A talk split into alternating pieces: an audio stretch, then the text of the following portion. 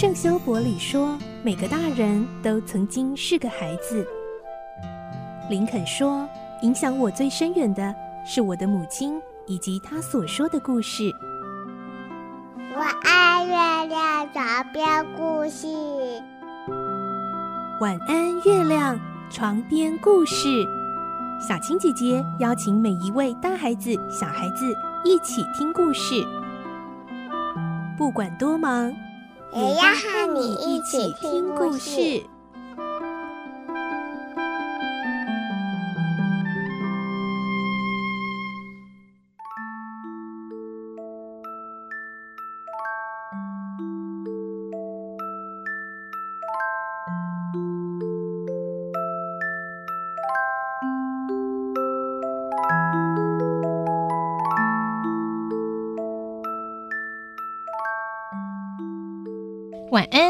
欢迎你和我们一起听故事。我是小青姐姐，我们今天继续来听《孤雏泪》的故事第四集。我们会听到旧妓院的邦布尔先生决定把奥利弗卖给扫烟囱的工人甘菲德来当童工，所以他们一起把奥利弗带到法官那里，假装甘菲德要领养他。奥利弗原本默默承受，但是后来忍不住哭着说出实情了。最后到底会如何呢？来听今天的故事，《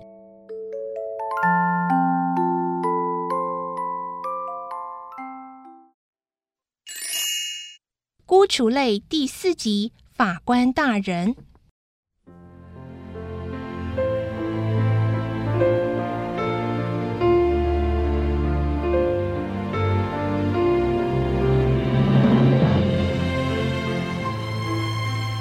前往地方行政官署的途中，邦布尔敲了一下奥利弗的脑袋，说：“奥利弗，到了法官那里，记得要装出一脸高兴的样子。如果法官问你是否愿意接受领养，你就回答是。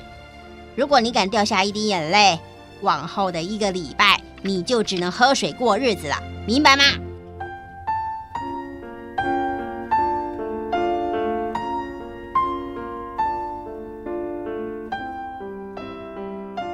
到了地方行政官署，奥利弗被单独关在一个小房间里。邦布尔命令他在那里等他回来。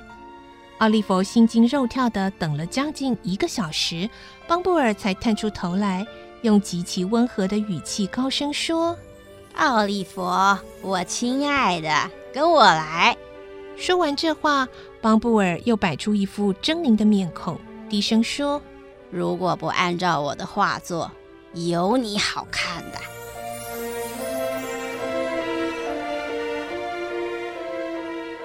奥利弗跟在邦布尔后面走进一道门，他发现里面是个大办公室，在办公桌的后面坐着两位头发斑白的法官，其中一位在看报纸，另一位戴着眼镜正在阅读公文。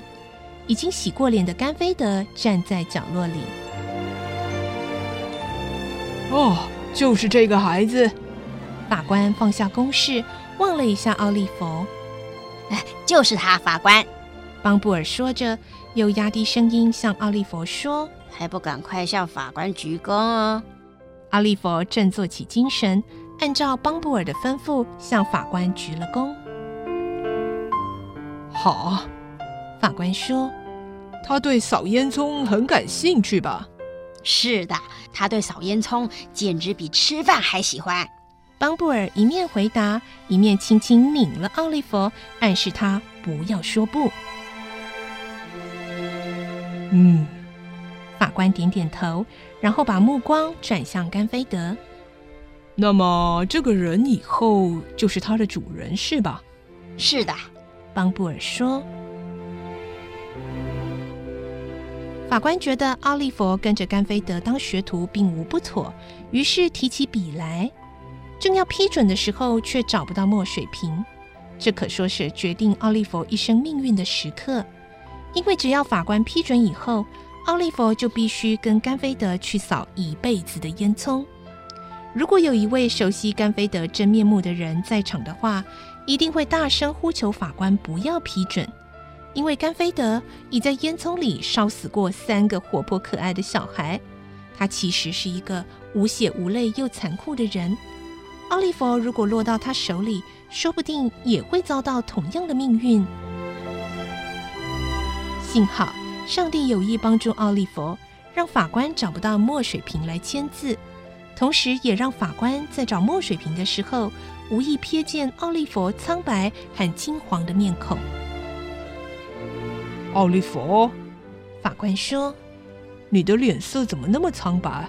有什么地方不舒服吗？”奥利弗自出生以来第一次听到这种充满关怀而温柔的话语，不仅从心底涌出一阵悲哀，他剧烈的颤抖着，最后竟哭了起来。呃，到底是怎么一回事啊？你不喜欢扫烟囱吗？不要哭，告诉我们怎么回事，不要害怕。法官的话让奥利弗哭得更伤心，他跪了下来，双手紧握着，哀求道：“求求您，不要把我交给扫烟囱的甘菲德先生，我宁愿回救济院。”就算他们鞭打我，把我关在黑暗的房里，不给我饭吃，我也愿意。你在胡扯些什么？在旁边听到奥利弗哭诉的邦布尔勃然大怒：“好一个狡猾的小鬼，真不知羞耻！”说完，举起双手就要向奥利弗打下去。请安静点，法官叫道。您不知道啊，法官，这小鬼满嘴胡言乱语啊！邦布尔辩称：“您也知道，我们救济院才不会做那种有违人道的事呢。”戴眼镜的法官一言不发，向身边另外一位法官点头示意后说：“对不起，邦布尔先生，我们不能批准，请你把这文件带回去吧。”可是。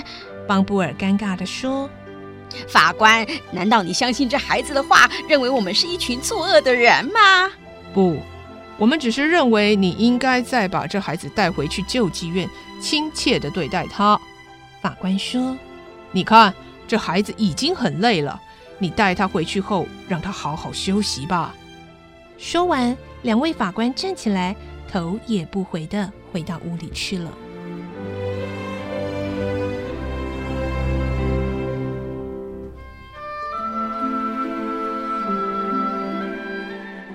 第二天早上，一张比以前更醒目的告示贴在救济院的大门上：“紧急出让奥利弗。”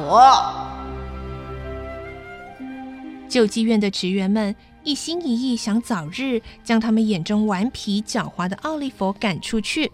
他们认为奥利弗竟然敢在法官面前说出那种话，要是再把他留着，说不定哪天会再出什么大纰漏。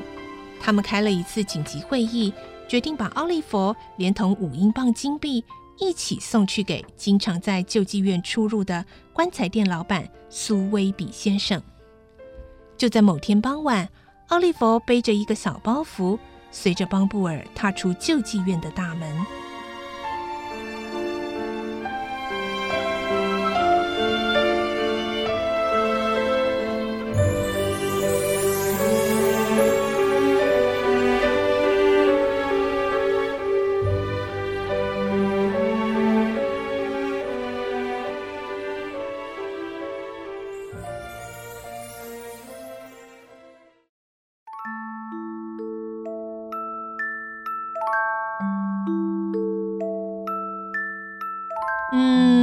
虽然逃过了卖给甘菲德的命运，但是呢，现在又被出让了，到棺材店去当学徒，这又会是什么样的遭遇呢？